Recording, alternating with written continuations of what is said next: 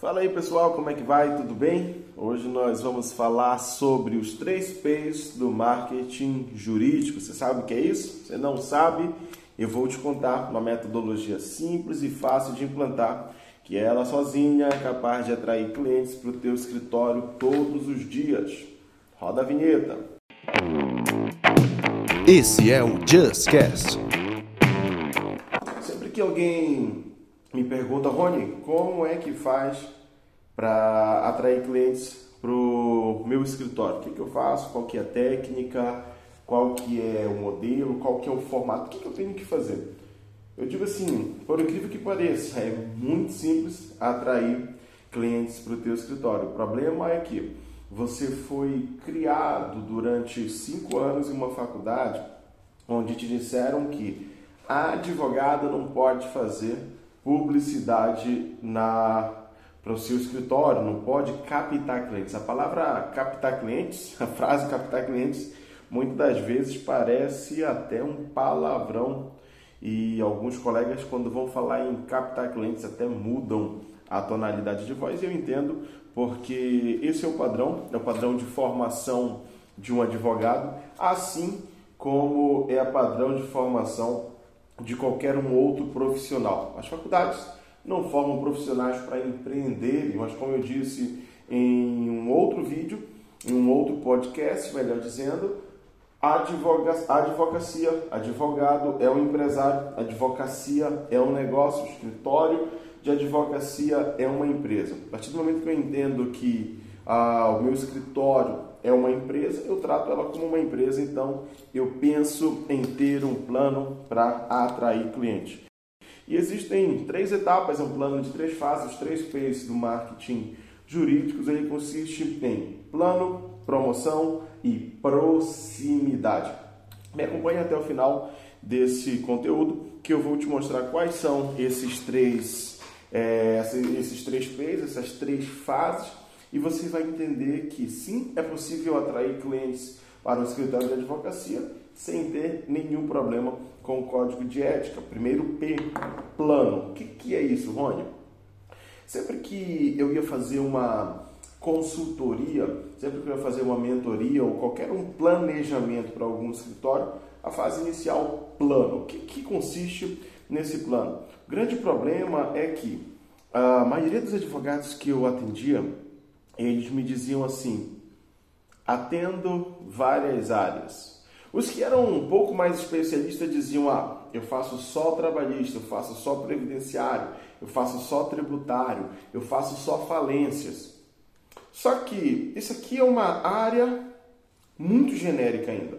E no plano, você precisa entender o que que eu vou falar, quem que é o cliente que eu quero atender, qual que é o perfil desse cliente, qual que é o porte desse cliente, qual que é o problema que esse cliente tem, qual que é a solução que eu tenho para oferecer. Aí aqui no plano eu vou entender exatamente o que eu vou trabalhar. Por mais que você seja um especialista em direito tributário, que é uma área que eu milito há alguns anos na área comercial do direito tributário, é, direito tributário ainda assim é muito amplo. Eu, por exemplo, é, atuo com recuperação de impostos sobre a folha de pagamento. Tem colegas que atuam com planejamento tributário. Tem outros colegas que trabalham com a consultoria. Todo mês a empresa vai ter alguma consulta, alguma dúvida e vai acessar ele de uma forma geral no direito tributário. Então é muito importante que na fase 1, no primeiro P, que é o plano você entenda que área eu vou trabalhar. Rony, quer dizer que vou agora trabalhar só em uma área? Não. Mas quando você vai fazer um plano de marketing, você tem que começar por uma área específica. Porque nessa área específica, o teu cliente em potencial vai ter uma dor específica, ele vai ter um problema específico e você vai ter uma solução específica. Imagina eu falar em recuperação de impostos para INSS e o meu público, a minha audiência tem empresas do simples, empresas do lucro real, lucro presumido e o microempreendedor individual. Essa tese, ela só funciona para empresas do lucro real e presumido. Mas se na minha audiência eu tenho ainda assim empresas do lucro presumido, mas que tem quatro ou cinco funcionários, não justifica é, o investimento no projeto porque a recuperação ela é pequena. Mas quando eu segmento o público que eu quero falar, isso eu faço na fase do plano.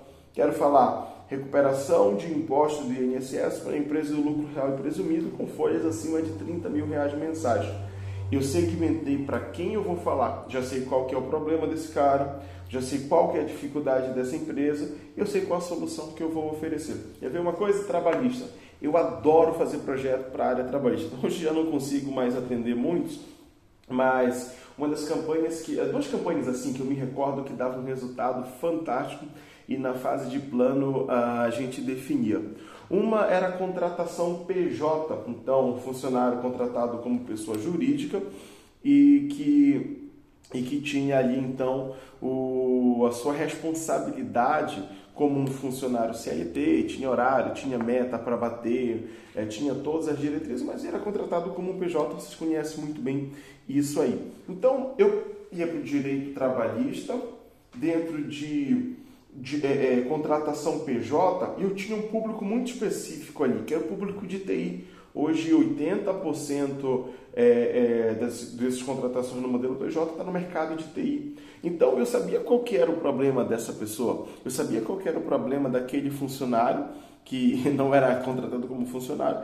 Eu sabia exatamente que ele não tinha seus direitos reconhecidos. Eu sabia exatamente que ao sair da empresa, ele saía com uma mão na frente e outra atrás. Claro que alguns faziam é, sacanagem mesmo com, com a empresa, ele sabia de todo esse processo início, mas enfim. É, então eu sabia exatamente a dor desse cara. Então toda a comunicação era pautada na dor desse cara. Então eu conseguia chegar exatamente nesse público. E como chegar nesse público eu falo no, no segundo P, que é fase de promoção. Mas entenda, no plano inicial eu vou entender quem é o meu público, que produto eu vou trabalhar, que serviço eu vou ofertar, qual que é a dor dele, qual que é a minha solução.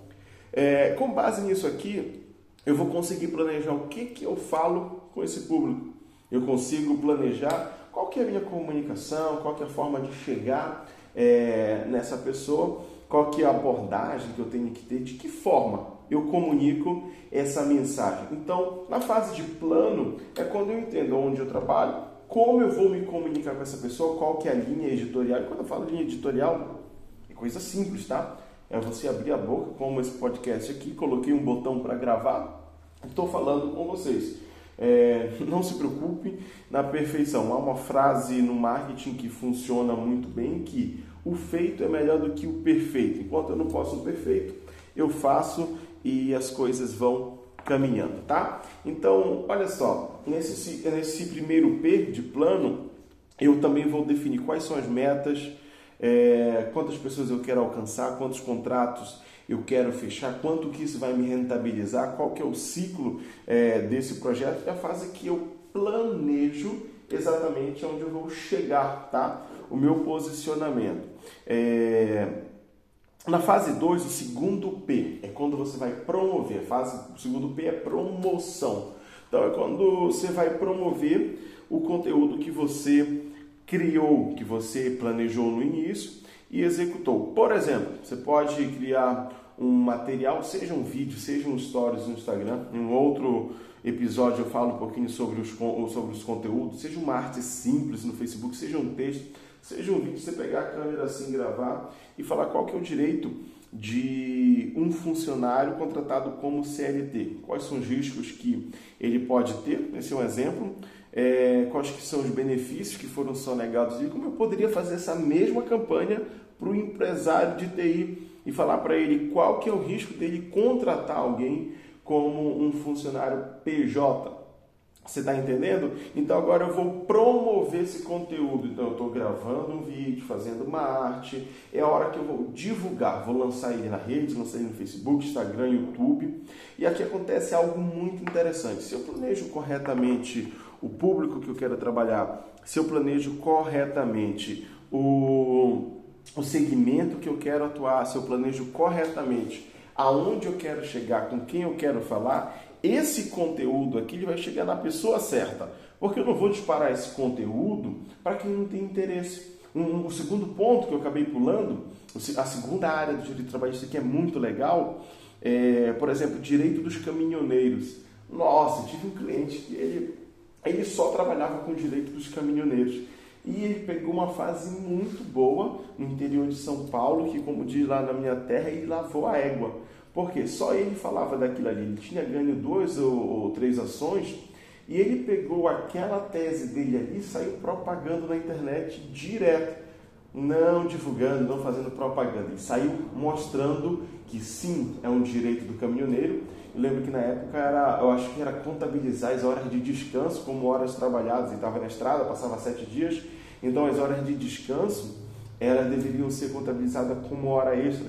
E esse cara ganhou dezenas e dezenas de ações. Na época, ele fez um trabalho muito legal.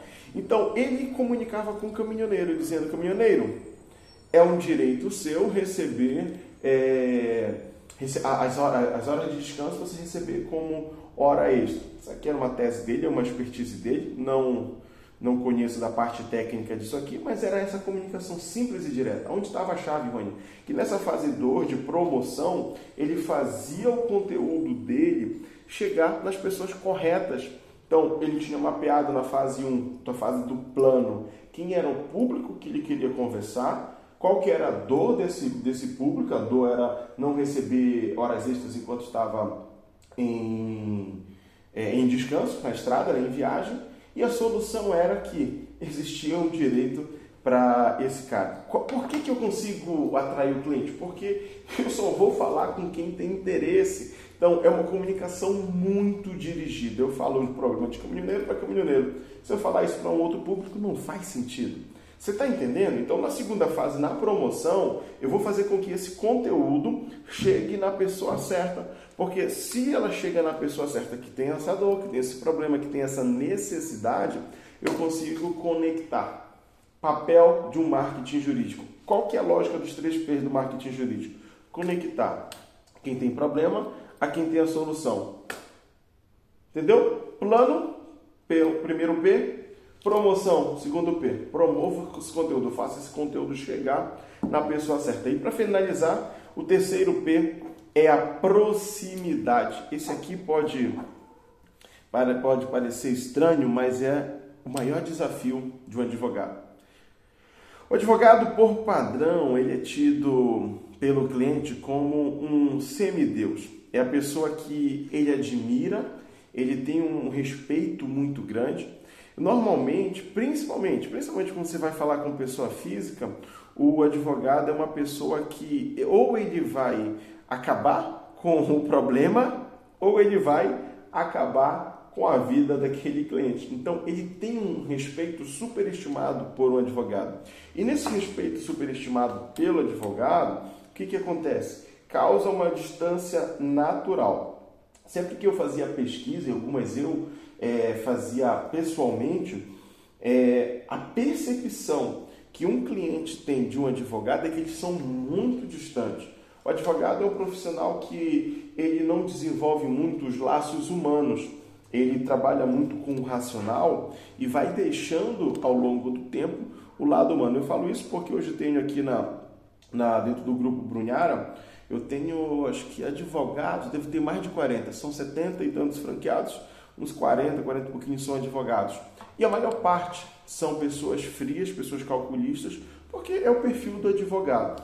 Quem são os advogados que se dão muito bem no mercado? Não é o advogado técnico, é o advogado político, é o advogado de relacionamento, é o advogado que tem entradas. Você está entendendo?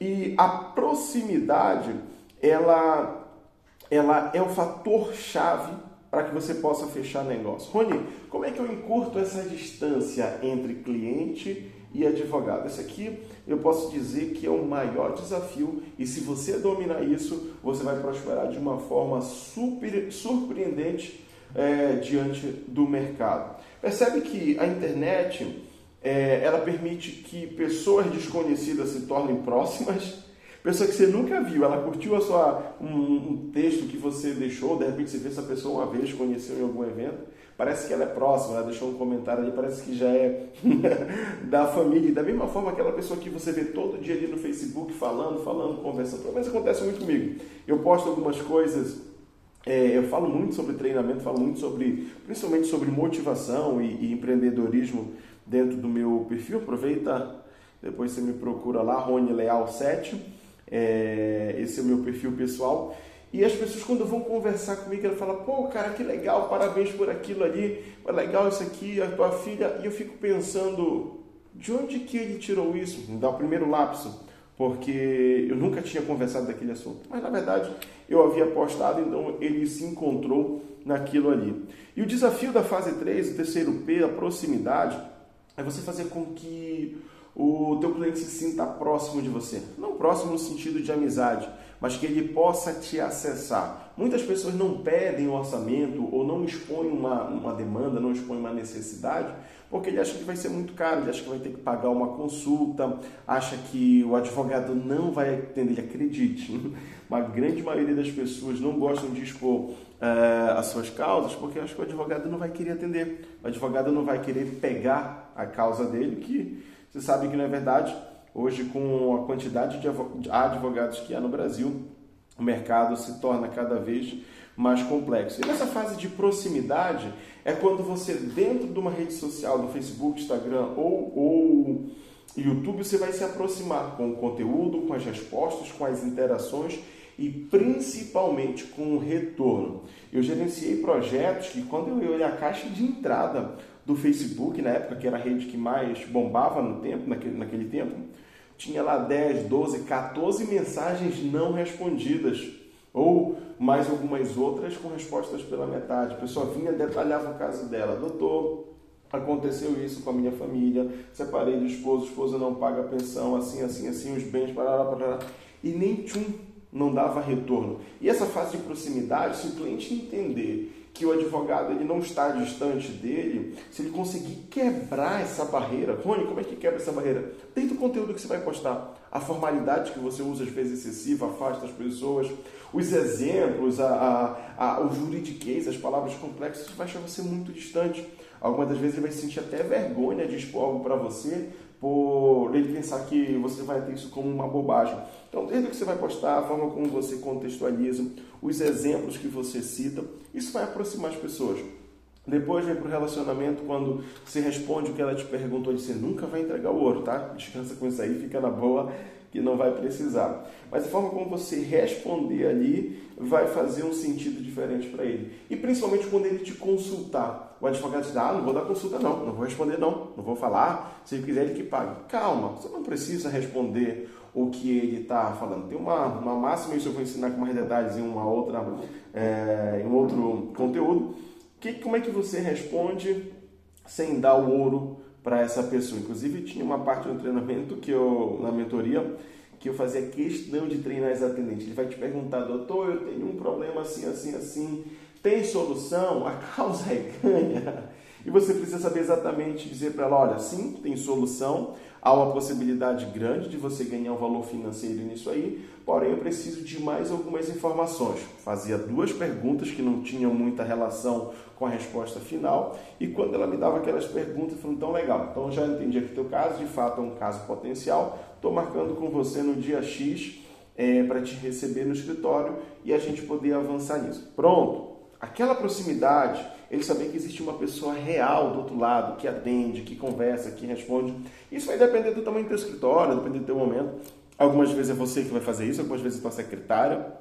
Algumas vezes já vai ter equipe de marketing. Eu tenho um cliente, por exemplo, que tem equipe de marketing com quatro pessoas no escritório e elas fazem todo esse procedimento. Sai do marketing, vai para o pessoal de atendimento, tem mais umas duas pessoas lá que fazem atendimento e triagem, que vai para então uma advogada depois que marca tudo aquilo ali. Outros é o advogado que faz tudo, o advogado atende, o advogado responde, não tem problema nenhum. Cada um está no seu momento, o importante aqui é o conceito. Então, três etapas, os três P's do marketing jurídico, plano, promoção e proximidade. Em outras apresentações vou falar mais detalhadamente sobre cada uma dessas fases. Eu vou ficando por aqui, espero ter contribuído para você. Fica com Deus, até mais!